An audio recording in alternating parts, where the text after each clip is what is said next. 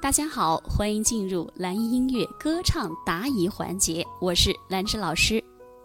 不明白气息下沉唱歌是种什么感觉？怎么才算做到呢？这是哪个同学上课指定没好好听课？这个课话题老师在指导气息指导课上不止五次的说到了哈。首先你不明白气息下沉是什么感觉，你就先找到你的根源，那就先把气息下沉呗，先把气息下沉呗。怎么下沉啊？体会一下惊吓的感觉，比如说你在某一个场合突然看见蓝老师看见我了，我把你吓到了，你看到我你是惊吓，你惊吓的那一瞬间，你的气瞬间就下去了，那个肚子那个腰围整个是 扩张了，这个就下去了，然后保持它，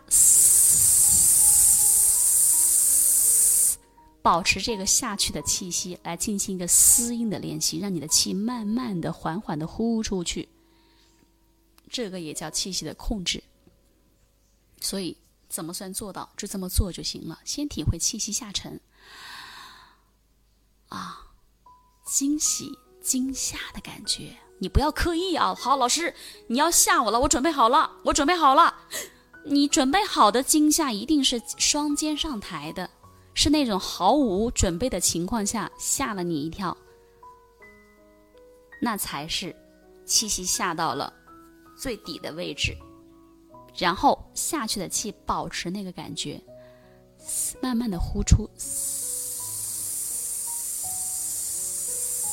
呼的过程就是唱歌的过程，就是在控制的过程，你就做到了。